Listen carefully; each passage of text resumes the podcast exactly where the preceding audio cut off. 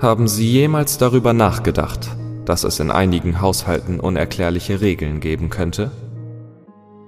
Regeln, die Sie immer befolgen müssen, ohne zu wissen warum? Oder Regeln, die seit Generationen weitergegeben wurden und dessen Ursprung im Dunkeln liegt? Vielleicht müssen Sie immer auf derselben Seite des Bettes schlafen. Oder es ist verboten, Schuhe auf dem Tisch abzulegen. Vielleicht gibt es ein bestimmtes Ritual, das vor dem Essen oder dem Schlafengehen durchgeführt werden muss. Oder vielleicht ist es einfach verboten, in einem bestimmten Raum des Hauses zu sprechen. Wer weiß, welche dunklen Geheimnisse in ihrem oder dem Zuhause ihrer Freunde verborgen liegen.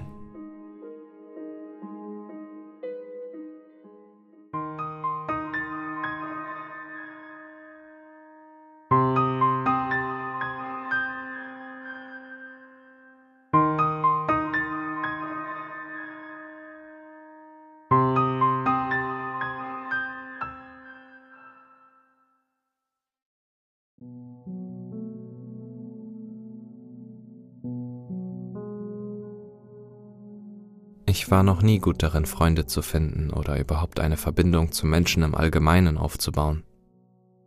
Ich bin nicht einmal so eng mit den meisten meiner Familienmitglieder, so wie ich es mit Jessie bin. Jessie ist meine beste Freundin. Ich kenne sie seit anderthalb Jahren, aber sie ist buchstäblich meine Welt. Sie ist die einzige Person, mit der ich sprechen kann. Die einzige Person, die mich versteht.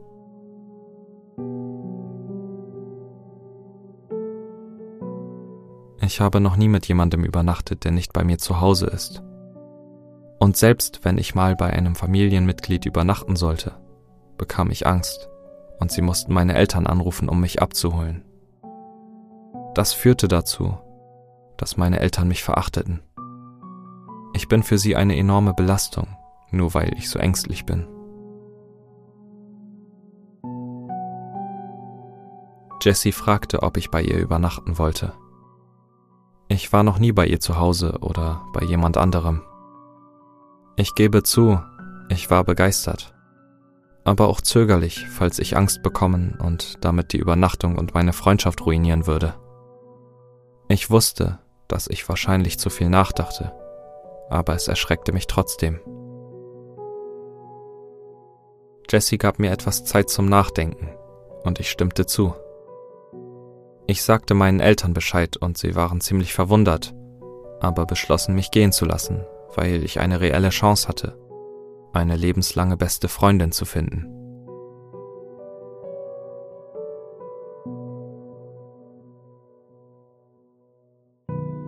Das Auto fuhr auf eine große Auffahrt, die zu einem noch größeren Haus führte. Es war riesig, wie ein Herrenhaus. Wahrscheinlich das größte Haus, das ich je gesehen habe. Meine Eltern und ich machten uns auf den Weg zur Haustür, die etwa doppelt so groß war wie mein Vater, und er war zwei Meter groß. Es gab keine Türklingel. Stattdessen gab es einen ungewöhnlichen, großen silbernen Türklopfer in der Mitte der Tür.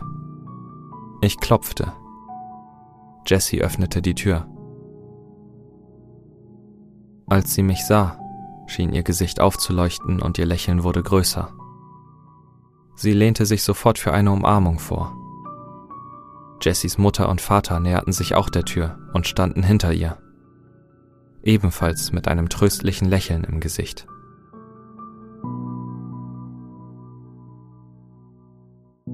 Jessys Vater war auch so groß wie meiner. Er sah aus wie ein typischer Vater. Das war auch bei ihrer Mutter so. Es war fast surreal. Jessie zeigte mir ihr riesiges Haus, was an sich etwa eine Stunde dauerte.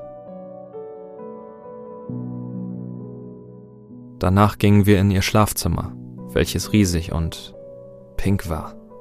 Sehr pink. So ziemlich jedes Objekt hatte diese Farbe. Nachdem wir eine Weile in Jessys Zimmer Spiele gespielt und Süßigkeiten gegessen hatten, betrat ihre Mutter das Zimmer und legte ein Blatt A4-Papier auf Jessys Bett. Ihre Art zu gehen war so elegant und anmutig wie eine Ballerina. Ich nahm meine Kopfhörer ab und griff nach dem Blatt Papier. Darauf stand Übernachtungsregeln. Befolge diese Regeln, um sicherzustellen, dass du eine sichere und glückliche Übernachtung hast.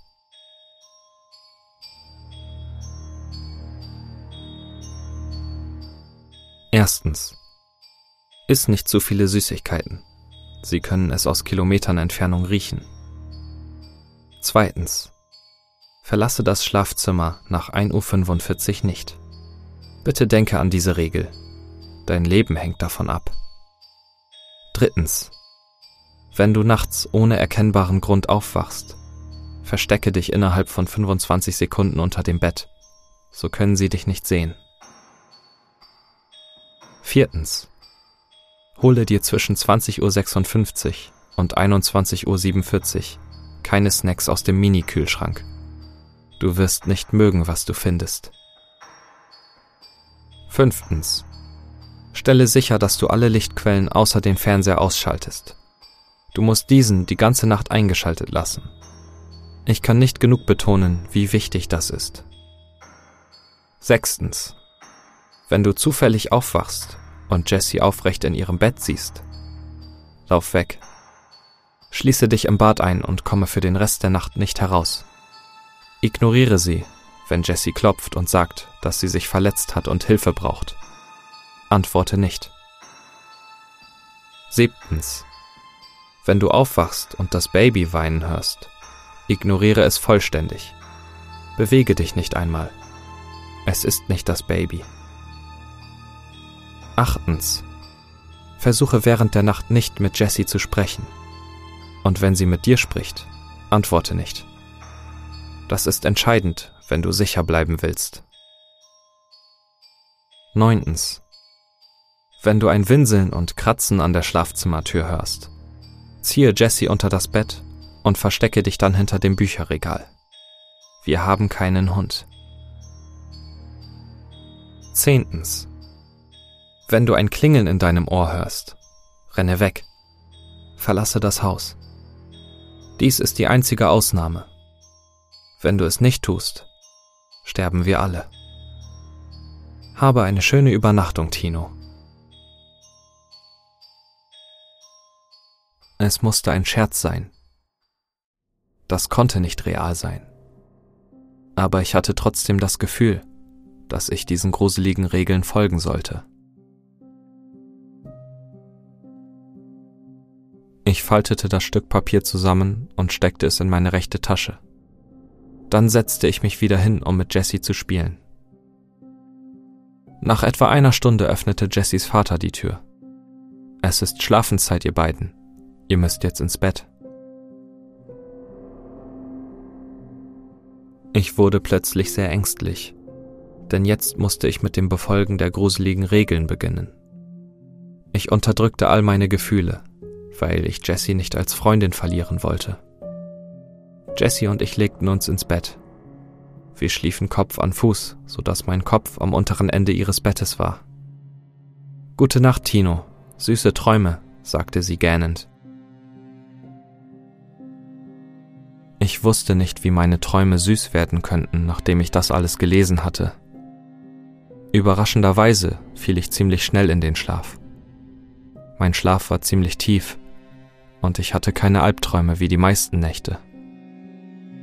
Doch dann wachte ich auf. Mir wurde schlecht.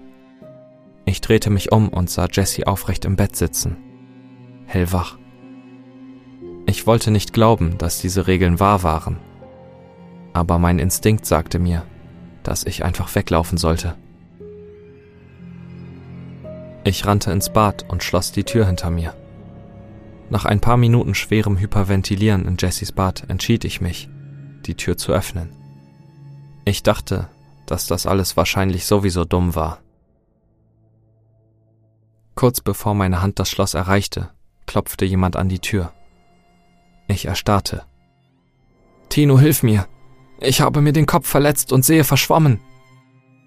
Ich wollte die Tür unbedingt öffnen, aber etwas in meinem Kopf riet mir dagegen. Jessie schrie ständig um Hilfe. Es war unerträglich. Ihre Stimme wurde immer weniger menschlich und verzerrte mit jedem Schrei. Als sie aufhörte zu schreien, war ich bereits halb eingeschlafen, um zu verdeutlichen, wie lange ihr Schreien andauerte. Ich wachte auf. Das Sonnenlicht schmerzte in meinen Augen. Meine Ohren pochten noch immer. Langsam stand ich von der Ecke des Badezimmers auf und entriegelte die Tür. Jessie spielte an ihrer PS5. Alles war völlig normal. Hey Tino, sagte sie in ihrem üblichen fröhlichen Ton. Ich denke, deine Mama und dein Papa warten bereits draußen in ihrem Auto auf dich. Ich konnte nicht sprechen. Mein ganzer Körper schmerzte. Ich schnappte mir meine Sachen und ging die Treppe hinunter. Jessys Eltern warteten am unteren Ende der Treppe, um mich zu begrüßen. Deine Eltern warten draußen auf dich, Tino, sagte ihre Mutter mit einem Lächeln. Wie sind sie so schnell hierher gekommen? Es war erst Viertel vor neun. Ich konnte die offene Tür sehen und das Auto meiner Eltern draußen. Ich war so erleichtert, dass ich diesen Ort endlich verlassen würde. Jessys Vater begleitete mich hinaus und ich stieg ins Auto meiner Eltern. Ich kann nicht beschreiben, wie erleichtert ich war, die lächelnden Gesichter meiner Eltern wiederzusehen. Jessie und ihre Familie winkten mir zu, als wir wegfuhren. Wie war die Übernachtung, mein Sohn? fragte mich mein Vater.